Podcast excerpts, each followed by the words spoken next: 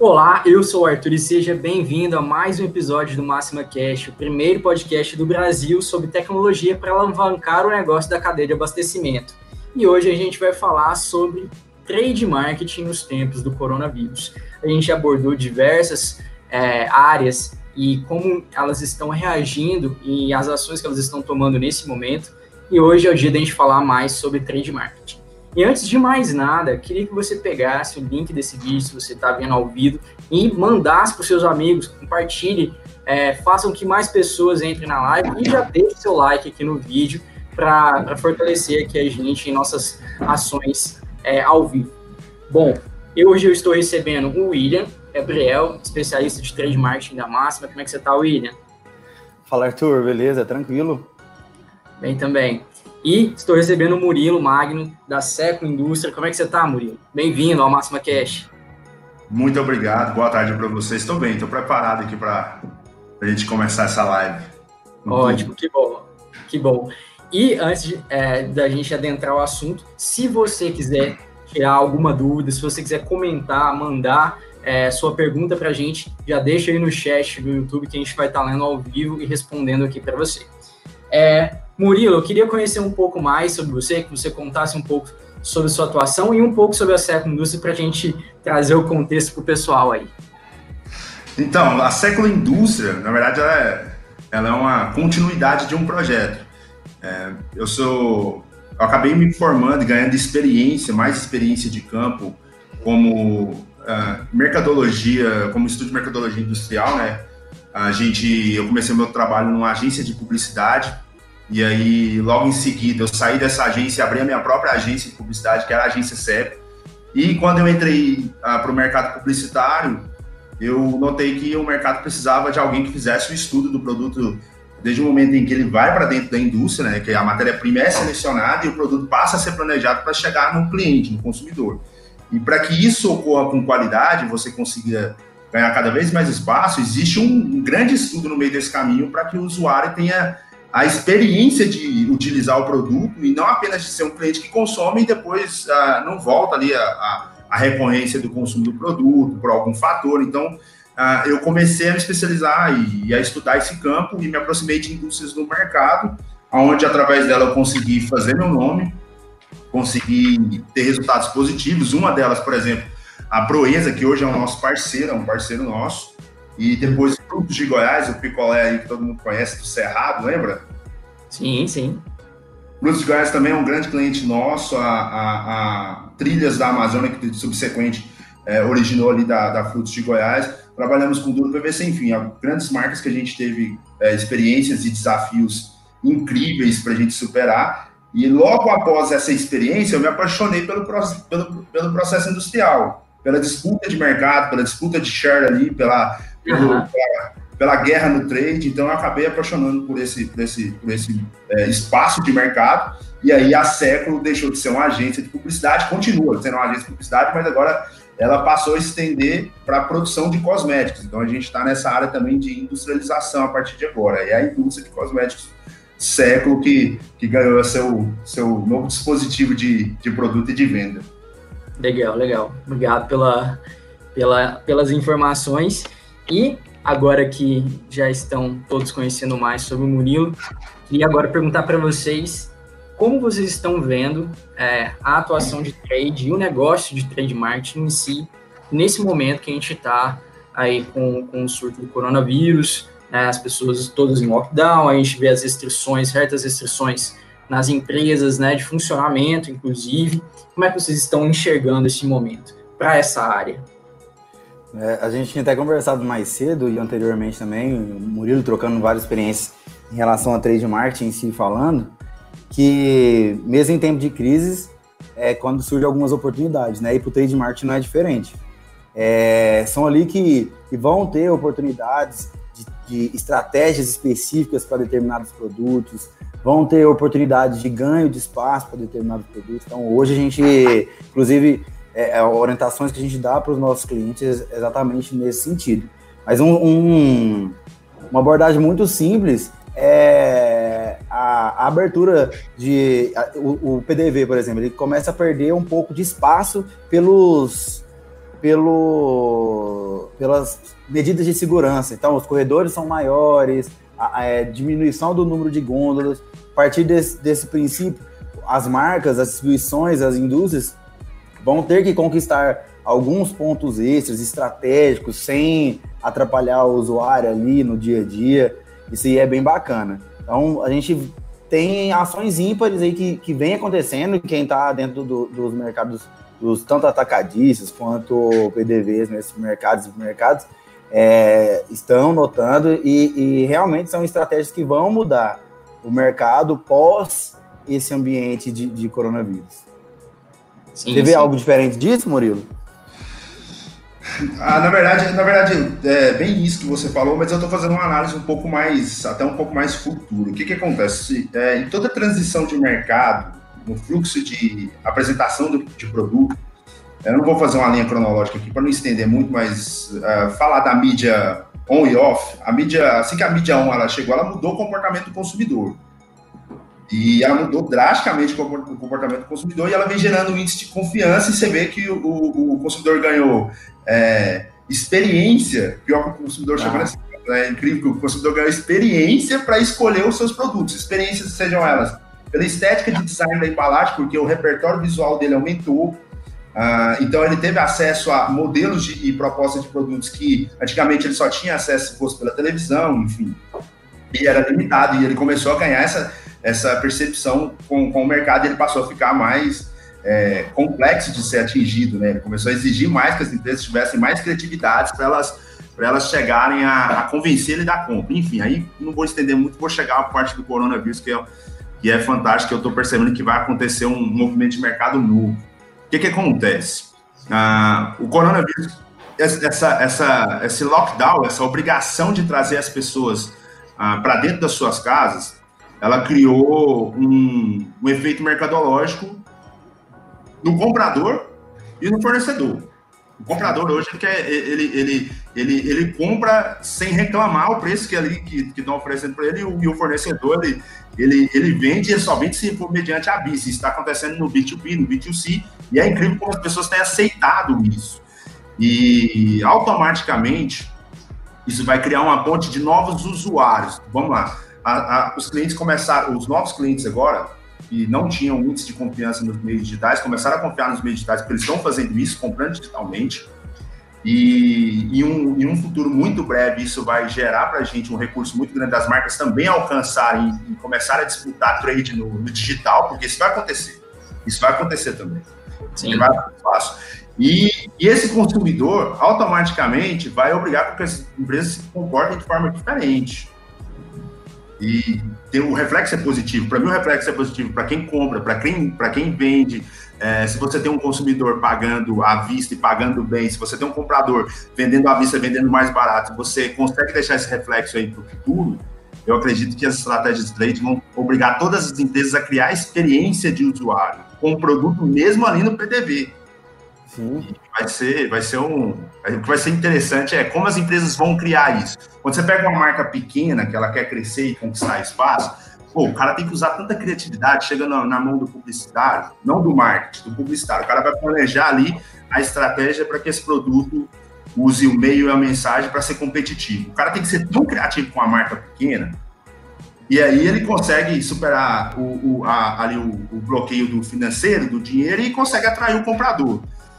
E aí e a, as marcas pequenas vão ganhando espaço, vão ganhando cada vez mais espaço. Só que isso vai acontecer agora para mim, vai acontecer com todas as empresas. Eu não, eu não duvido que todas as empresas, marca grande, marca pequena, vão ter que usar muita criatividade após esse momento aí. Porque você tem noção da quantidade de gente que está experimentando produtos novos que elas não tinham acesso, porque as marcas pequenas elas responderam à demanda, à demanda da ruptura. Sim. O produto começou a faltar, a marca pequena tem para vender, pô. Não, então compra na marca pequena, coloca ela aqui no meu PDV, ela sai, ela vende. Olha só, tanto que isso vai criar lá na frente um, um, uma, uma, uma, uma, disputa saudável. Uh, põe ela aqui no meu PDV, pô, a marca chega lá, tem uma qualidade aceitável, tem um preço acessível e, e, e por que, que eu não consumi ela antes? Por que, que eu não tive acesso a essa marca antes? A gente estava falando de semana passada no, no no, no episódio da semana passada sobre a aceleração desse, desse momento, né? Essa aceleração na transformação do comportamento do consumidor, né? O quanto é, esse momento de pressão, né, força o, o consumidor a pensar diferente, a abrir, é, abrir caminho para essas novas marcas, a consumir essas novas marcas, porque, não, cara, não tem isso, eu preciso do produto, vai pelo similar. Geralmente, né, aquela marca que, como você disse, né, tem a ruptura, acaba mais rápido, que ele já é acostumado a comprar, são as grandes marcas, e elas não estão dando conta da, da demanda de oposição, né? E realmente faz total sentido é, da, do processo de compra online, que era no episódio justamente da semana passada, sobre a experiência de compra, né? Então, ah. é, a gente vê isso muito claro mesmo é, dentro do, do, processo do consumidor, né, do shopper. É, eu queria abordar depois, só para lembrar aqui, sobre o, o marketing no digital. Mas antes de entrar no marketing digital, tem algumas é, estruturas que, que acontecem dentro do PDV, que são estratégicos, e que hoje quem, quem atinge esse nível de maturidade de trade marketing sai na frente. Então, por exemplo, um cross adequado. É, hoje a gente está, vamos supor, numa farmácia, num, um PDV que seja farmácia. Ela tem, está com uma saída grande de máscaras e saída grande de, de luvas. Onde que tem que ficar isso? Tem que ficar perto daquele, daquele tipo de, de, de local de fácil acesso tem que ficar perto de produtos que, que ele talvez esteja em promoção e que alavancar a venda desse produto, ganhar é, espaço próximo a esse tipo de produto. Isso aí vai fazer a diferença em qualquer, qualquer lugar. Até foi um, um comentário que a gente teve antes, né, Murilo? A respeito do, da, do mindset do shopper. É, antigamente, antigamente não, é, em tempos normais, né? Gente, agora falando de, de, de, pandemia, em tempos normais o shopper sai em busca de uma gama de, de produtos e, e acontece uma experiência ali dentro específica que ele já está acostumado, depois ele sai. Hoje, nesse tempo, é, primeiro vem a preocupação, vai ter o produto ou não vai ter? E em lugar, qual é o produto que eu quero? Então, de prioridade, o cara vai direto no álcool em gel, direto naquele de, de produtos de, de higiene ou higiene pessoal. Quando ele chegar lá, que aí ele vai ter outra experiência. Ou, ou às vezes ele vai lá só para esse tipo, esse determinado tipo de, de ação. Se chegar lá e não tiver uma experiência bacana, ele vai sair desse PDV. Ele pode ter todas as outras, as outras informações, todos os outros produtos ativos para ele, só que se não tiver essa experiência inicial, ele não vai, ele não vai conseguir, ele não vai continuar ali não teve uma boa experiência na entrada, né? E assim acontece da mesma forma pro, pro digital, cara. Pro digital é da mesma forma.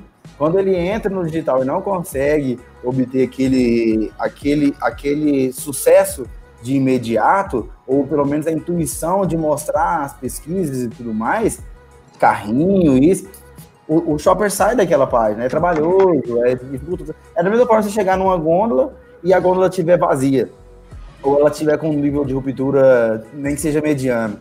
Hoje, hoje, é, é, é historicamente, estaticamente falando, é cerca de 70% da população, se tiver é, ruptura, ele não leva, porque tem a sensação que está ficando com o resto do produto. E não que está aproveitando uma promoção, aproveitando uma queima de estoque. Uhum. Exatamente. E, e, com essa demanda, com essa demanda emergencial aí do, do álcool gel, a gente, a gente tem visto um desespero também do, por parte do, do shopper, né? O shopper tá tomando algumas atitudes, eu falo o shopper em si, de geral, vou tratar até um, eu tenho experiência de, de, venda de demanda desse produto hoje e eu fico assustado com algumas coisas que acontecem.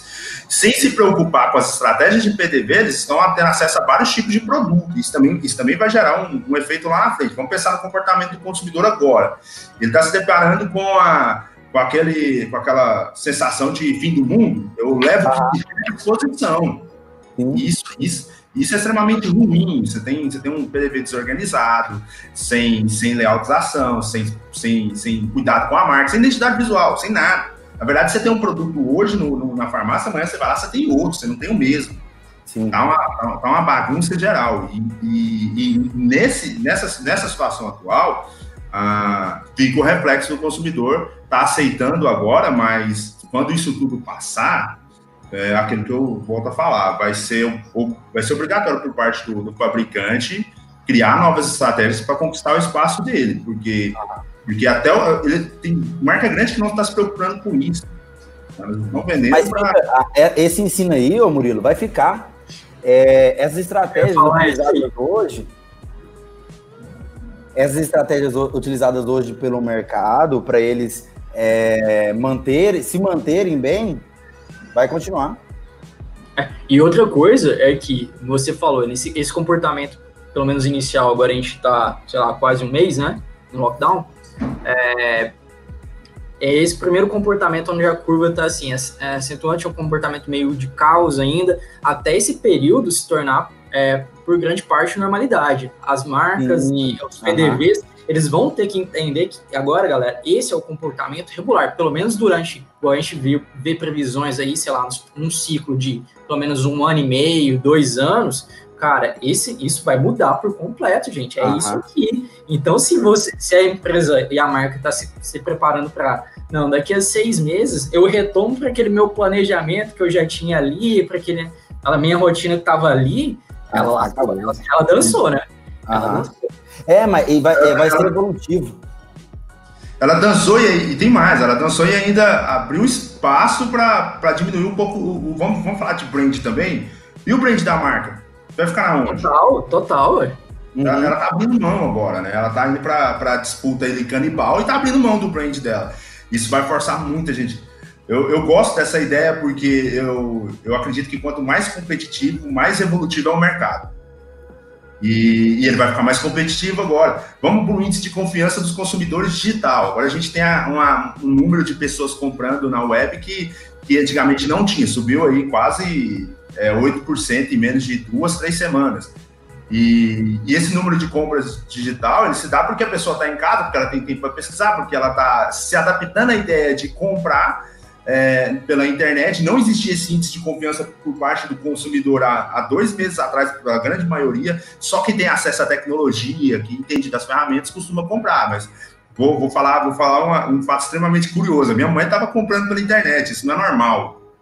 E até e a, romper a barreira, principalmente a gente vê de alimentos, mercado, era uma barreira, a gente vinha, vinha enfrentando, era um dos desafios né, que a gente, por estar dentro da empresa de tecnologia, que tem um dos cores dentro do e-commerce e no B2C, cara, a gente via ainda uma barreira muito grande no, no país. Né? Exatamente. Exatamente. Cara, penetra, é, né? Um gama muito grande de, de migração do, para o e-commerce, né? a, a, indústria indo, praticando o B2, B2, o B2, tanto o B2C quanto o B2B. E, e vai, vai continuar, vai continuar. Porque, é, é, como a gente estava conversando, a gente não sabe a, quando mais teremos, seremos expostos a, a esse tipo de, de situação, né? É, eu só queria ressaltar também que, que é, uma, é algo que eu tenho vivido com os meus clientes hoje, é, com a ferramenta, nossa ferramenta de trade marketing, Max Promotor, a criação de rotas hoje, ela está permitindo com que a gente faça uma rota inteligente, minimizando o, a quantidade de exposição desse, desse promotor na rua, né? colocando atividades ali específicas para esse, esse promotor, por exemplo, se higienizar. Então, vai ter uma atividade, tem, uma atividade, tem, tem clientes migrando para esse tipo de serviço, de monitoramento, com cuidado mesmo do promotor. Então, de criar uma atividade lá no check-in de, de higienização, de uso de álcool em gel, de, de lavagem de mão. É, o momento da, da organização ali das gôndolas, ele tem muito contato, então, de ter esse contato, geralmente ele tem muito relacionamento. É, a, a ferramenta, ela permite que, que seja um lembrete ali, como atividade mesmo pro, pro promotor em si. E são, é, acho que a gente está com um time reduzido, praticamente o Brasil inteiro, né? É, revezamento e tudo mais, mas são pessoas que estão lá por nós para cuidar da distribuição, da cadeia, da marca, e vem cuidando com, com muita eficiência, né? É, tem, a gente estava com um efetivo muito grande em isolamento e com é, grata é, responsabilidade, mas tem pessoas lá por nós e isso está muito, tá, a gente está tendo uma, uma experiência satisfatória. Eu não sei se, se vocês tiveram a oportunidade de ir nos PDVs, por agora, em algum PDV, ou é, é, ter uma experiência dessa por agora, mas tirando aquele início do corona, início do desespero, hoje a gente tem é, corredores mais largos, específicos, para a gente não poder, não precisar ter contato, é, álcool em gel no, no, no, nos corredores ali. É, ia, ia vir montada. exatamente também.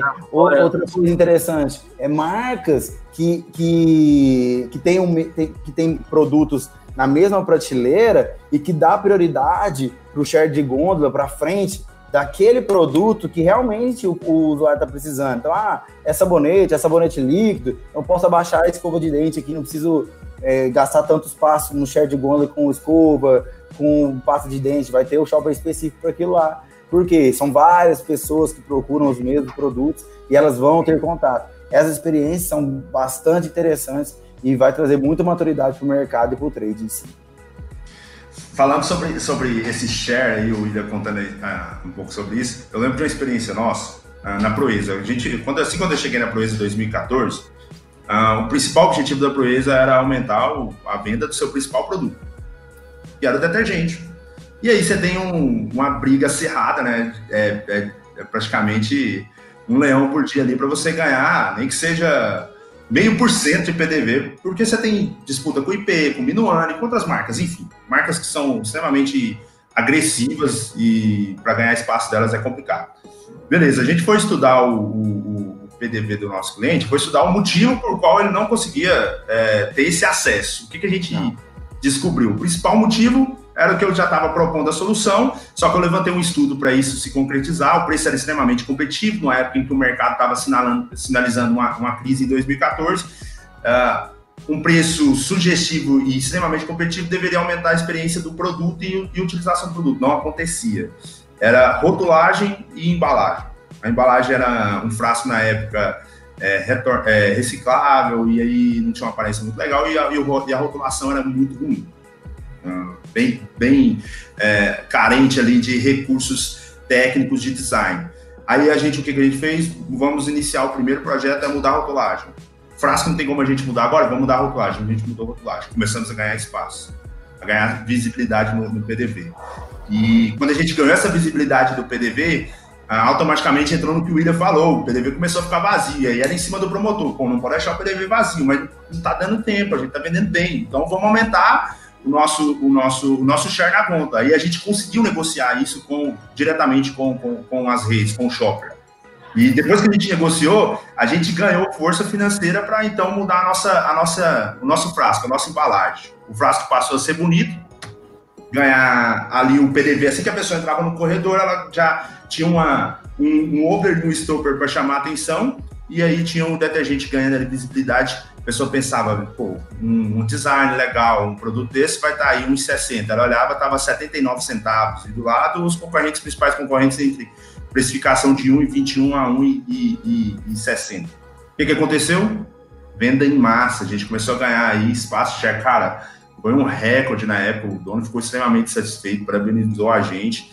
E a partir de então a gente começou a usar isso para todos os produtos mas a gente criou um efeito reverso na briga com o shopper, foi justamente por esvaziar demais o nosso espaço.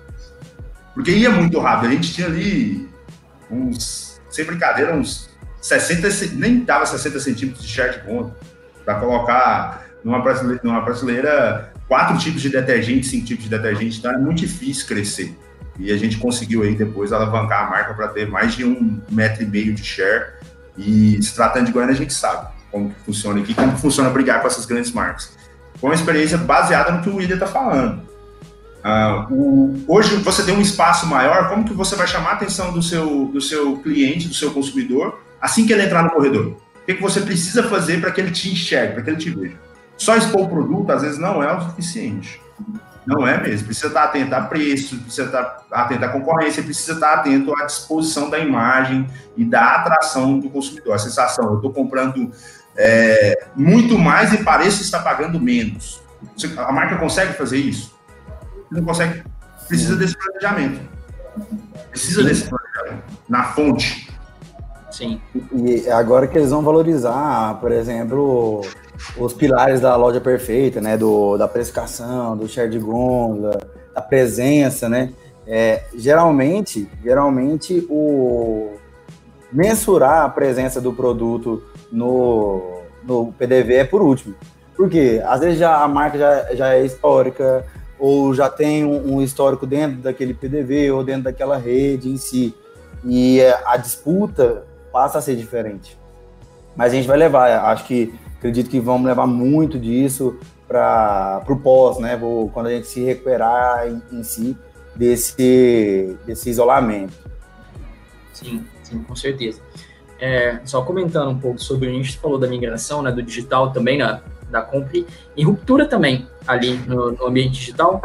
É, e obviamente como eles se cruzam, né? Igual um momento agora de mercado, a pessoa ainda faz a compra, ainda está tirando de algum PDV lá. Tá, uhum. tá buscando de, de, algum PDV. Exemplo, se você compra em num aplicativo, numa rede de aplicativo, sei lá, você compra num, num, Carrefour ou algum outro lugar assim, extra, sei lá, qual, qual você vai comprar, se eles vão tirar lá do PDV, vão te entregar, vai ter o, o, o assistente de compras ali que vai fazer, né, e tem experiência com você ao longo da compra.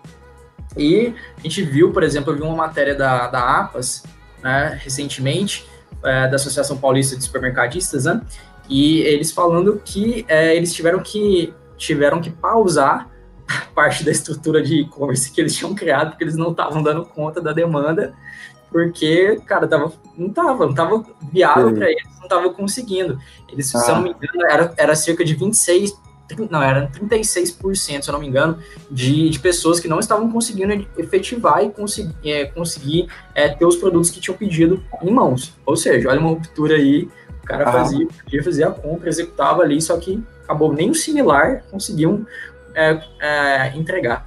Então, é, é, é, curioso também, né? Porque o boom foi tão rápido, né? Que a gente entende o quanto o preparo é necessário, né? O quanto é necessário. Exatamente. Né? Exatamente. Aumentou a demanda, mas aí, lá, lá ainda, é um, ainda tem um PDV, um estoque, uma reposição que tem que ser feita. Sim. Eu estava falando com o William exatamente disso agora há pouco. Vou atravessar o William, geralmente ele está ali no, no círculo, né, passando Vou atravessar o William agora. E eu estava falando justamente isso com ele, é, a respeito do mercado futuro. Vamos falar de, de mercado futuro. O mercado futuro é, é uma das melhores ciências para as empresas acertarem suas estratégias de publicidade, planejamento de produto. Uhum. Ninguém se preparou para o coronavírus, mesmo sabendo dele já em dezembro. Sim. Fato. E, e assim, o, a gama de mercado que não se preparou inclui empresas gigantes, de portes gigantes, que isso me assusta bastante. Mas teve algumas pessoas, a gente, é, eu, eu conto no mercado industrial aí de cosmético, teve um, um, um determinado personagem fantástico que em janeiro ele ligou nas principais é, distribuidoras de, de, produtos químicos do país e comprou aí caminhões e caminhões de carbopol e as indústrias não estavam percebendo. Falou, pô, o cara tá comprando carbopol desse jeito pra quê? Vai fazer o quê? A sacada dele já era essa, ele tinha passado pela H1N1 e outras indústrias também fizeram isso. Só que esse rapaz é, que, eu, tô me referindo, a empresa dele é uma indústria de, de, de bebidas alcoólicas. E ele conseguiu imaginar que o mercado ia ficar desabastecido. E, e se preparou para isso. Agora imagina as empresas que já poderiam ter se, se ter estruturado uma, uma exposição, talvez um modelo, a gente isso precisa de muito planejamento, de um briefing extremamente bem feito. Imagina as empresas pensando no produto é, que respondesse às necessidades desse mercado atual agora, usando, usando as ferramentas de venda digital. Se alguém tivesse já preparado para essa situação, imagina a quantos passos elas estariam hoje das empresas que ainda estão correndo atrás de encontrar essas soluções. E, e, e isso tá, tá, ainda é uma porta aberta. Por quê? Uh, eu, o William tá, eu falo muito com o William, a gente, eu tenho uma amizade com o William, a gente é parceiro, né? É, são crises que criam novos modelos de mercado. E vai vir um novo modelo de mercado aí, porque o, o a mercearia da esquina da minha casa está fazendo atendimento pelo WhatsApp. Sim, sim, sim. Para você ver que, que, que ele está não, pronto, já, já, já, que você não pode sair da sua casa, anota o meu WhatsApp, faz o seu pedido, manda para você as promoções do dia. Agora vamos lá, ele, ele vai ficar responsável por essas promoções do dia.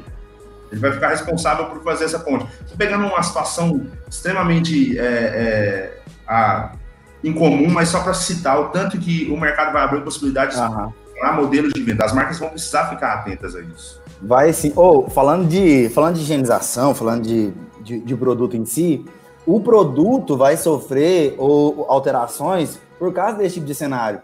E, e eu tava, tava conversando com um cara, velho, a gente. Ideias, e, fazendo um brain mesmo. E ele, ele tem. Desenvolve tipo desinfetante, sabe? E tem o de, o de pequeno e o de larga escala. O de larga escala ele tava tendo muitos problemas com com vasilhame, tampas, não conseguia achar e tudo mais.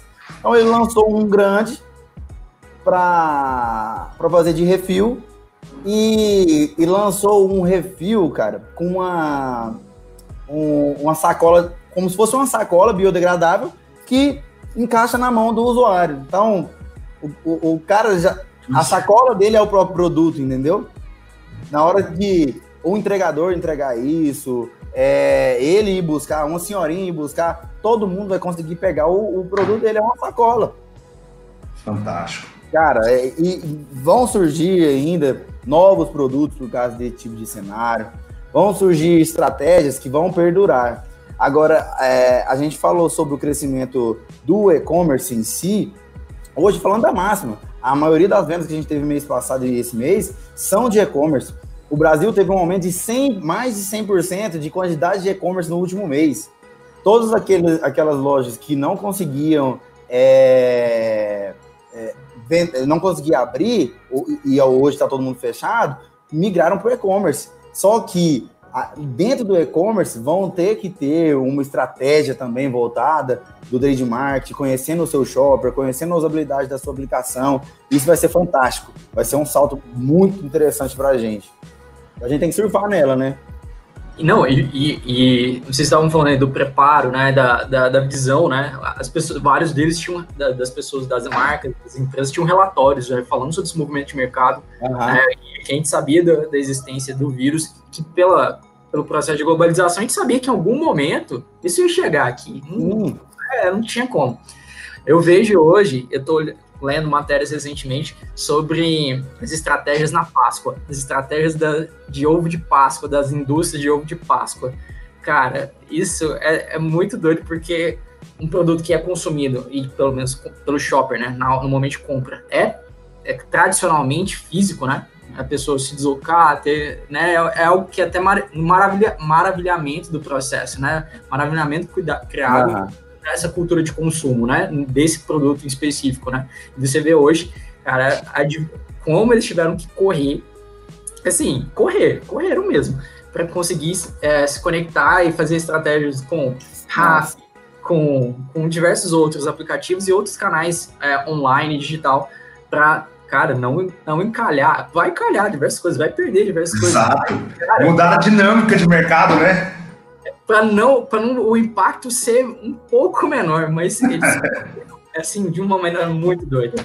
Vocês viram isso também? Vocês estão, vocês devem ter também tido a mesma impressão e a e sei lá, o espanto que eu falei, caramba, gente, nossa, a galera foi muito no, no na última hora mesmo aqui. Ah, vai, ficar um, vai ficar um aprendizado aí, né? Ah, tem um comentário aí da, da, da Ana já. Ana Clara. É, da Ana Clara. E fera demais. Gente importantíssima aí. E a o que. Vamos lá, essa crise vai ensinar tanta gente a fazer planejamento. Eu, eu, o William estava comigo hoje na hora que eu fiz essa, esse comentário. É, eu, eu cito para os meus colaboradores, porque eu, eu entendo que a, a, essa mudança de comportamento de marca também depende muito de extensão. Um dia a gente podia até falar, poderia marcar para a gente falar bastante sobre esse assunto, é sobre o preparo que o promotor de venda precisa ter para que ele mantenha a identidade visual da marca, a identidade de comportamento comercial da marca, que é extremamente ah, importante, a maioria das empresas falham nisso.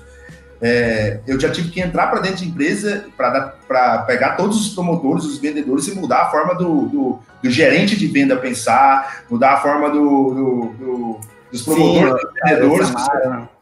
Exato, porque os caras não conseguem ter essa acessibilidade, né? Às vezes por falta de atualização, enfim, vários motivos, mas que é um outro assunto que demanda muito tempo para a gente falar, que é extremamente importante, ainda mais pelo produto que a Máxima tem. Mas é, as empresas, a partir de agora, elas, elas, elas se obrigam a entrar num modelo de planejamento que, volta a repetir, vai deixar muito mais competitivo. A crise vem exatamente igual a Ana falou, ela vem para criar oportunidade, mas talvez essas empresas estão preparadas mesmo para oferecer solução. Se não estiverem, faz um Na... passa pelo, pela situação que o Arthur citou. Uhum. Na visão de vocês hoje, falando de, de médio, é, pequeno, médio e grande porte, tanto de indústria quanto de distribuição, é, o, o digital ele nivela o pessoal? Acho que não. Ainda não.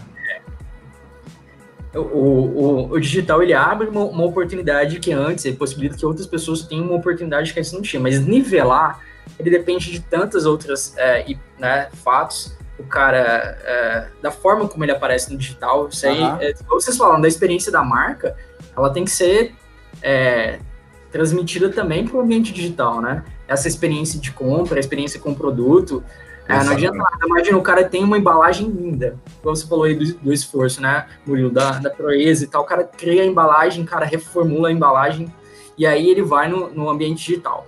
Aí ele abre, cria um, um, um website, sei lá, ou um e-commerce, e aí, sei lá, não, não tem esse mesmo cuidado, ou não, pelo, pelo tempo que ele tinha, não, não conseguiu implementar o mesmo cuidado, ou no banner, ou na, no simples fato da página se carregar. Cara, é uma ruptura, quebrou a experiência do cara ali, né? Cara, a página não, não carregou, ou, cara, tchau, não vou pro próximo. E, e, exatamente, e isso acontece em, em, em frações de segundos. Muito Por exemplo, olha só, tanto que isso é interessante. Vamos lá, as empresas falam, ah, eu quero entrar pro meio digital, quero fazer um website. Eu, eu na minha agência, eu sentava com o cliente, eu aprendi a vender site. Por quê? Toda vez que eu vendia um site para o cliente, um e-commerce, vamos falar de e-commerce, o cliente se frustrava e ficava chateado com, com, comigo. Porque para ele, ele tinha a sensação de que eu vendi algo para ele que não, não, ia não trouxe nenhum resultado e eu aproveitei ali para trazer o investimento dele para dentro da empresa só por uhum. trazer. Enfim, eu aprendi a vender site. Eu, viro, eu virava para o meu cliente e falava assim: ó, para que você quer um site, um e-commerce? Porque essa ideia do e-commerce ser um funcionário 24 horas, que não cobra hora extra, é muito bonita no papel, na hora de você vender. Mas na prática ela não é assim. Existe um trabalho também muito, mas muito grande de um esforço assim, abismal para que sua ferramenta funcione e ela consiga criar um fluxo de, de, de, venda mensal. E aí ele esquece que ele tem que investir em. em vamos, vamos levar para o outro campo o, uma, uma agência de publicidade para desenhar peças para ele, para criar promoções, para criar eventos de, é, de comércio e para impulsionar, para mostrar ele para o mundo, porque caso contrário, caso contrário ele vira um, um outdoor no deserto, não adianta, um site tá ali parado sem, sem impulsionamento, sem relacionamento com o consumidor, sem, sem oferecer nenhuma experiência, ele não vai vender, ele não vai vender. Aí eu, a minha pergunta era, você quer investir aí na sua, na sua e-commerce 30 mil, no, vamos fazer, eu faço sua plataforma, geralmente eu estou jogando aqui uma média de preço, né, é, quanto você vai investir por mês? Vai nada, nada. Não, não vende sozinho, não, não vende sozinho, cara. Isso não vende sozinho. Ah, mas eu achei que se eu fizesse, eu, eu poderia fazer com que os meus clientes aqui da loja física comprassem. Ou, pô, ideia é genial, muito boa, mas como que eles vão comprar? Uai, ao invés deles comprarem aqui na loja, eles compram lá na casa dele, mas por qual motivo? Ué, porque é mais fácil, mas não é só mais fácil, ele tem que ter uma série de motivos para comprar na casa dele, precisa ser impulsionado para isso é, o, o, produto precisa chegar num preço diferente, ele precisa ser competitivo no digital. E aí tem uma série de assuntos gigantescos. Então eu aprendi a vender site, eu preparava o meu cliente para o pior cenário, fazia ele investir, e aí o mínimo de resultado que ele tinha ali de vendas no mês já era extremamente satisfatório. E aí eu passei a ter clientes mais satisfeitos, corrigi um modelo de venda, e isso faz parte do meu trade, né? Então ajudou bastante a, a, a minha agência na época que eu comecei a desenvolver esse tipo de abordagem. Bom, a gente tem, eu acabei, a gente leu o comentário da Ana, né? Obrigado, Ana, pela, Ana Clara, pelo comentário. A gente tem um comentário aqui do Fabrício também. Está faltando motoqueiros para entregas em Goiânia, devido ao aumento da demanda de entregas. Falando aí sobre o movimento de, de delivery, né? De entrega da, das compras feitas, né? Esse modelo de, de ação rápida, né? Logística, né? É, nós vamos, vai, é, teremos agora novidades para a parte de logística. É, talvez um, um, um Uber aí específico, com carro voltado só para entrega, né, com maior, uma Fiorina ou algo do tipo, para poder fazer realmente essa entrega é, em, em maior escala, né? Hoje realmente limita um, alguém que está de bicicleta ou de moto fazer a, a entrega em, em, si. É mesmo assim, os caras estão fazendo um trabalho excepcional. É, se expondo, se protegendo. Esses dias eu pedi uma pizza aqui mesmo, não vou lembrar. Pedi uma pizza aqui e, e fui, fui, muito bem atendido, coloquei para não ter contato. É, não tive o contato é, pessoalmente falando com, com o motoqueiro, mas eu vi que ele higienizou, fez asepsia com, com o álcool em si para depois entregar o produto. E agora novos modelos, né? Modelar, modelar o, o negócio em si, encaixar e quem, quem tiver uma melhor ideia vai sair na frente. É igual Sim. esse negócio da sacola. Até agora eu tô com esse negócio da sacola na mão. É genial, mano. O cara não precisa nem gastar sacola. Por exemplo, a gente tá falando de Goiânia. Goiânia, praticamente todos os supermercados, hipermercados, tem sacola, tirando alguns atacados. Mas é, São Paulo, Rio de Janeiro não tem, cara. Que é um consumo muito grande. Sacola. Um refil grande que você vai ter que comprar uma sacola ou um refil que já é uma sacola? Eu Exato. vou de sacola. A, a, gente, a gente está tá levantando uma série de questionamentos uh, e, e a gente vou, vou fazer um outro, uma outra observação. É como, como as empresas vão fazer essa leitura? Uhum. Porque elas já, elas já erraram em não se planejar para esse momento. Já tem aí o primeiro problema, grande. É, o qual o Arthur citou, imagina, imagina o investimento de, das empresas para se prepararem para a Páscoa e não vão poder vender na demanda que elas estavam preparadas para vender. E elas vão ter que usar o recurso para isso. É, o novo recurso digital, elas vão ter que buscar um, um, uma nova experiência de venda para que o, o consumidor se sinta interessado para comprar. Ótimo, beleza. Mas após esse período aí, essa, essa situação quase que apocalíptica, que é a gente está num, num, lockdown e dá essa sensação, é, como que as empresas vão criar essa leitura futuramente? faz parte do organograma da empresa, dela colocar no planejamento, o fluxo de planejamento dentro da empresa para criar essa leitura, para se, se precaver, para poder atender a demanda, ou não, depois vai voltar tudo normal. Eu sempre me questiono isso, porque às vezes passa a situação e eu vejo as empresas com o mesmo comportamento, usando as mesmas estratégias, usando os mesmos movimentos de venda, que, que não inovam em absolutamente ah, nada. nada. Mas, cara, deixa eu te falar, é, vai muito da maturidade da empresa em si. Mas eu vou ah. falar de marketing. Nós tivemos um planejamento esse ano incrível voltado para esse tipo de cenário. A gente fez uma análise SWOT com todos os riscos internos e externos. Cara, risco de, do simples fato de ter um colaborador que é casado com outro colaborador. Risco de ferramenta de armazenamento de dados em determinado tipo de, de servidor, porque vem LGPD agora, entendeu? Só que o cenário da pandemia realmente é um cenário esdrúxulo, né? não se imaginaria. Mas a partir de agora, acredito que as empresas colocarão na sua análise SWOT também. É, uma reserva para ambientes caóticos, é, reserva para e-commerce que não, existiria, não existia, agora está existindo. É, Sim. isso vai ser extremamente importante, né? Uma reserva para e-commerce. Na verdade, é, eu espero muito assim, que, que o meio digital ganhe mais espaço, porque ah, ele, ele também é inteligente e eficiente, mas ele passa a fazer parte da rotina das pessoas também, porque ele... Seja só reserva, seja titular, né? O cara não, é. vai só reserva, vai ser titular, né, cara? Exatamente, ele passa a fazer parte da identidade da empresa. Uma empresa que, que, que começa com esse planejamento e tem como objetivo. Ah, uma, eu ia citar isso agora, hein, Arthur? Que você estava comentando, por exemplo, o, o, uma fração de segundos você perde venda. Querendo ou não, as pessoas pensam que ah, é uma venda à distância, eu posso responder o meu comprador daqui uma hora. Cara, 10 minutos, 5 minutos, 1 minuto, 1 minuto, você já perdeu a venda.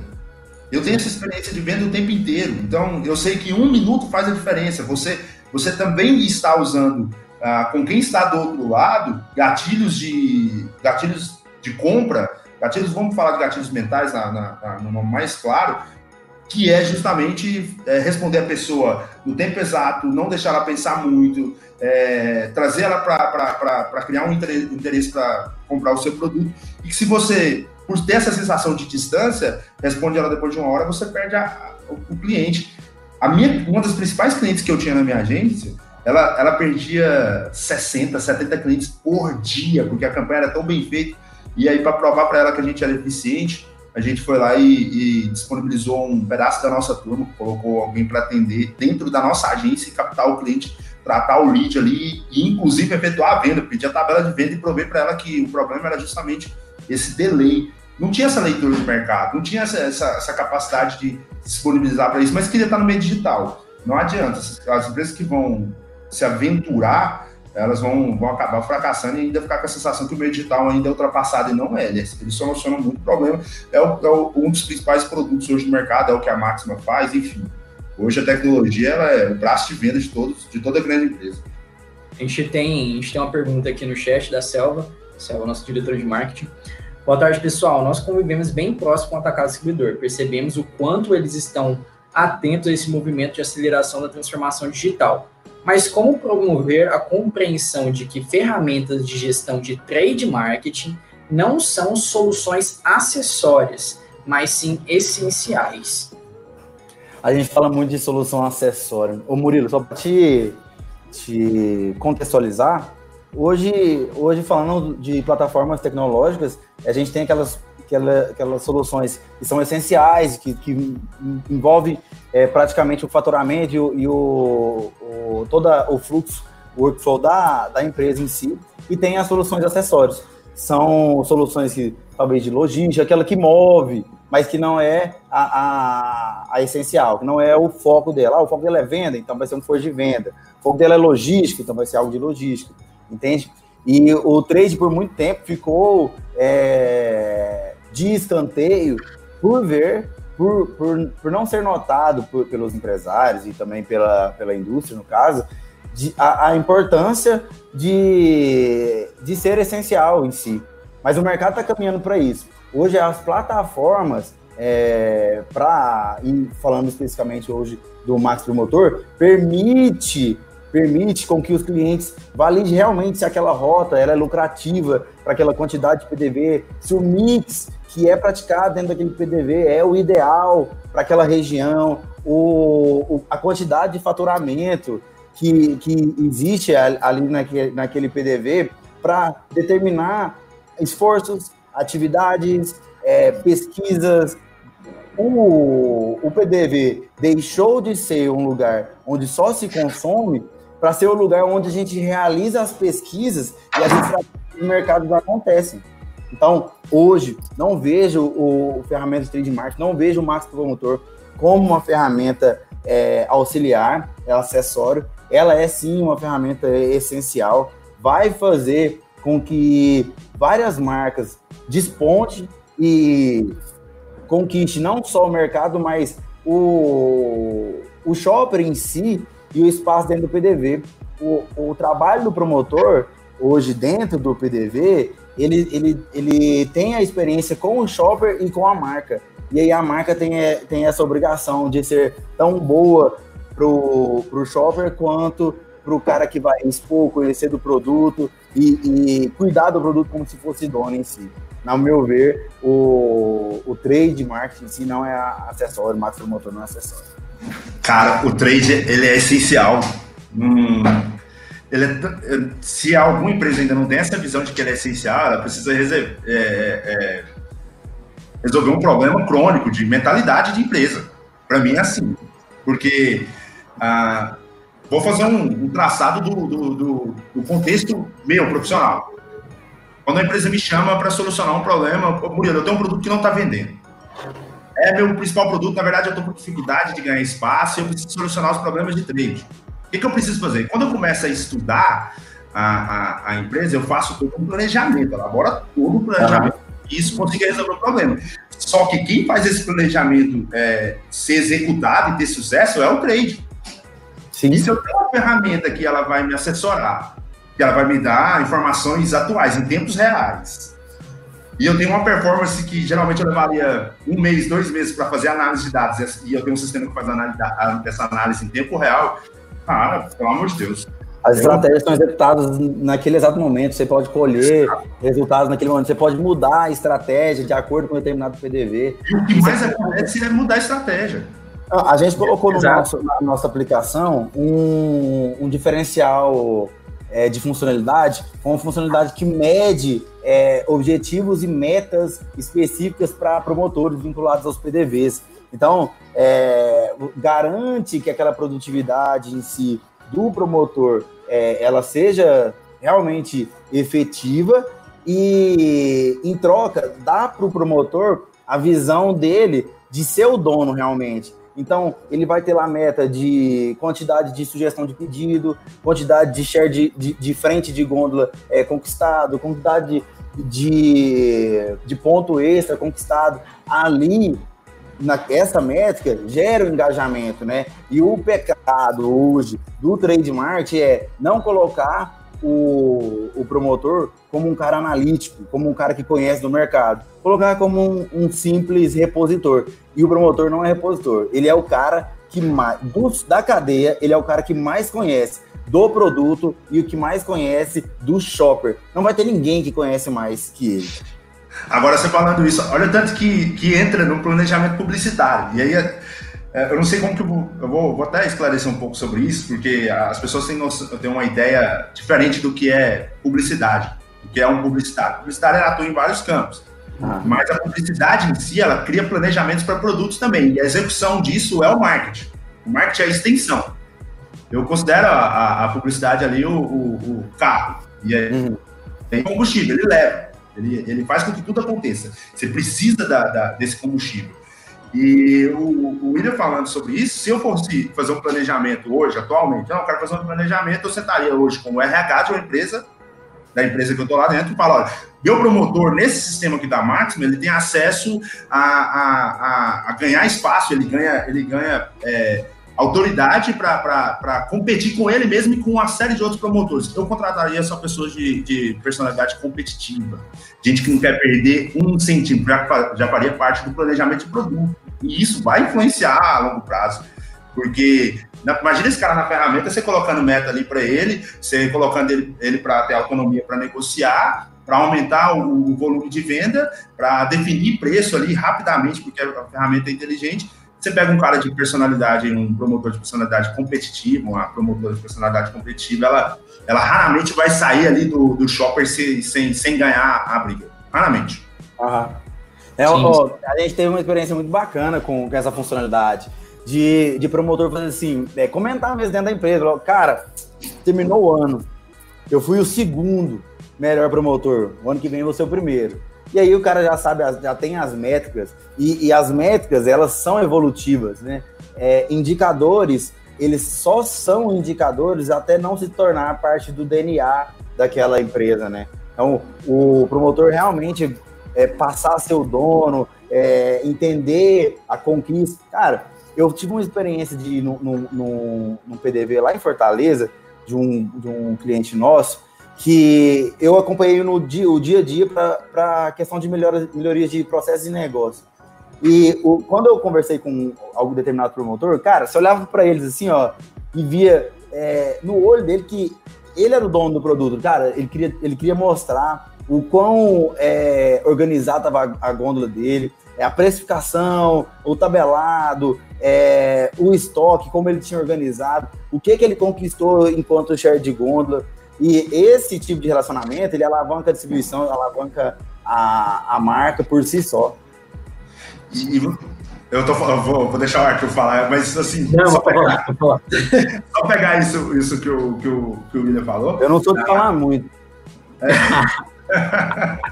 Nós temos um, um, um, cenário interessante, né? Porque hoje o promotor assumiu essa posição. O promotor até então, há, uns, vamos, vamos pegar oito anos atrás, a cultura do promotor era, era muito simples. A, Repositor.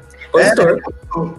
E hoje o promotor ganhou essa visibilidade, às vezes até assumindo em algumas empresas, igual confesso que eu fiz isso. É, em duas empresas que eu, que eu trabalhei, eu, eu transformei os promotores em, em vendedores. E aí os que não tinham perfil para venda foi sendo dispensados e a gente foi contratando pessoas novas. E isso gerou economia, uma economia gigantesca e abriu espaço para ter verba de, é, verba de marketing, desculpa. Sim. Verba de marketing. Então a gente conseguiu ganhar essa verba, diminuindo o custo com, com, com o operacional nosso. Uhum. E, e, aí o promotor assumindo essa posição competitiva de através de uma ferramenta, ele não tem como chamar ele de, de uma ferramenta, de um, de um assessor, né? uma, uma estrutura acessório, de assessoria. Né? É, acessória. Tem que, ser, tem, que ser, tem que ser considerado essencial. Ele passa a ser cerne da empresa. Enfim, Arthur. Não, não, eu tava falando, não, ele não é acessório. Não, mas ele pode concluir. É acessório. Não, eu, é, é, eu ia falar que é, quando vocês falam aí, eu sempre trato isso muito do que você espera sempre da, das pessoas, da, daquelas pessoas que, são, se conectam com sua marca, e o principal disso é sempre o seu colaborador, seu time, né? Uhum. Então, ter isso em mente cara, é, é, é, essencial. E como isso se reflete lá no produto que você vende, né? A pessoa que você escolhe, ela trata e carrega de fato teu nome, tua marca, teu produto. E é, é essa representação que o, que o promotor tem. Essa proximidade é o que a gente cobra né, e a gente vê hoje em, em, ambiente digital, é engajamento, é presença, é proximidade, né, mesmo estando distante, igual a gente está aqui, mas estamos ainda próximos, cara, isso tem que se refletir, seja com um relacionamento e aquela presença que ele está ali, no momento que ele via, vai até o PDV e vai fazer as ações que ele tem que fazer, né, inclusive é, uhum. diretamente na venda, como lidar diretamente com, com o ambiente digital. Né? É. se aproximar e da, daquelas pessoas, entender aquela pessoa, entender aquele contexto, sempre de forma ágil, porque, cara, tempo é um fator. É dinheiro. É, exatamente, tempo é dinheiro, é, é crucial em qualquer o.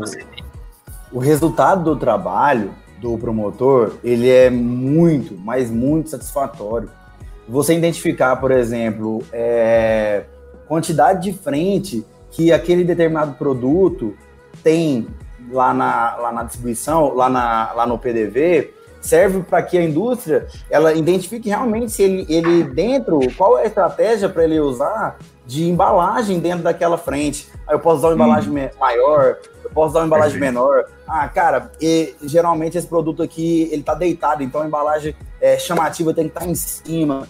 Esse tipo de estratégia vem lá do, do, do trabalho do promotor. Até mesmo o, o, básico de precificação. É, hoje, poucas, pouquíssimas estratégias são voltadas para a precificação, é mais voltado para o produto em si, mas a identificação do cenário, dos concorrentes, dos principais concorrentes, se ele está perdendo para alguns é, concorrentes diretos por preço ou se é por visibilidade do produto, é ali dentro da atividade do PDV que o promotor consegue trazer isso para o nosso gerencial, um dashboard é, que entrega essas informações.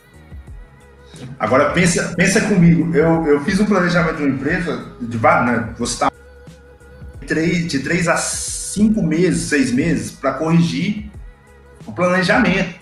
Porque eu fiz levantamento de dados, pesquisa, fui para o campo, e aí eu, uh, em, determinada, em determinado momento os dados não, tavam, não estavam sendo compreendidos, eu não tinha uma leitura muito clara dele. Então eu tive que que atualizar, tive que mudar algumas, algumas, algumas estratégias. E isso levou um período de seis meses para a gente criar um, resultado assim fantástico para a empresa, fantástico.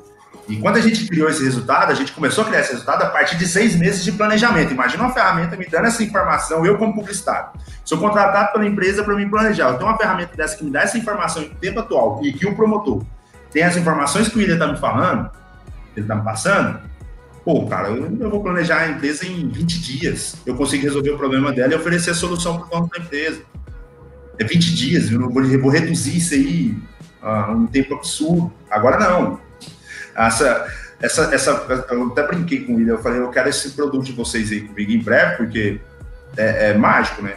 De dar vai ter, vai ter. Mas é, hoje, hoje é utilizado de forma arcaica o trade marketing em si, por isso que a plataforma vem para revolucionar, revolucionar isso então, o cara precisa de um booking, ele salva as informações que o, que o promotor é, envia por WhatsApp, sem nenhum redimensionamento de, de, de, de resolução da, da foto, sem nenhum padronização de foto. é, legenda e nada, enquanto a ferramenta te entrega um book que você só exporta, com localização atual, com qual PDP foi feito, a hora que foi feita, qual tipo de ruptura que foi identificado.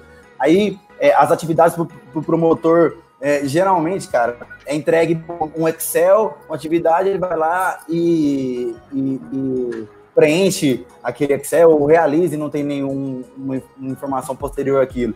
As atividades é para ser colhido. Se tem algum hoje, você aí, cliente, ou alguém que, tá, que ainda não é cliente está nos escutando, tem alguma atividade ou pesquisa realizada dentro da sua plataforma de trade marketing que não te dá resultado, que não te dá métrica, é uma atividade de vaidade. É apenas para acontecer porque alguém disse que tinha que acontecer. Se ela não tem nenhum tipo de indicador, se ela não tem um tipo de resultado positivo ou negativo para isso, ela tem que se tornar DNA, tem que se tornar é, workflow, fluxo de trabalho. Tem que ter resultado. Legal, legal. É, a Adriana comentou aí, excelentes reflexões e pontuações. Obrigado, Adriana, também assistindo a nossa live. É, e é com isso que eu acho que a gente termina. É, queria agradecer muito a participação do Murilo. Espero que tenha curtido o papo também. Nossa, eu agradeço. É uma hora. Passou voando, né? Passou voando. É, eu agradeço. é. Bem, eu agradeço aí a, a, a oportunidade. É, muito obrigado mesmo. Tem outras experiências futuramente para gente, a gente falar. Sim, uh, sim. Pode agregar valores aí. E obrigado pelo convite para você, Arthur, para você, William, e precisando a gente estar tá aqui. Obrigado também, William, mais uma vez com a gente. Obrigadão. Ô, oh, tô até de crachá. Tava com saudade. Isso é tanta saudade. Todo mundo em home office, o William tá com saudade até do crachá, de vestir o crachá. Faz parte. sim, sim. Cara, muito obrigado. Obrigado a todos que estão assistindo a gente, né, ao vivo, a quem comentou, mandou pergunta.